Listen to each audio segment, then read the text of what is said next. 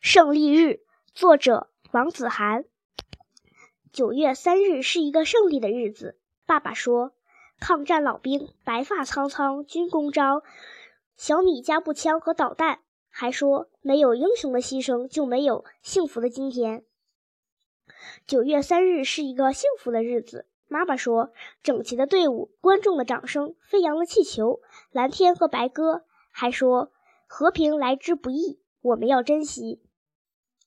九月三日是一个奋进的日子。我说，观众的笑脸，飘扬的国旗，闪亮的武器，天安门和习大大。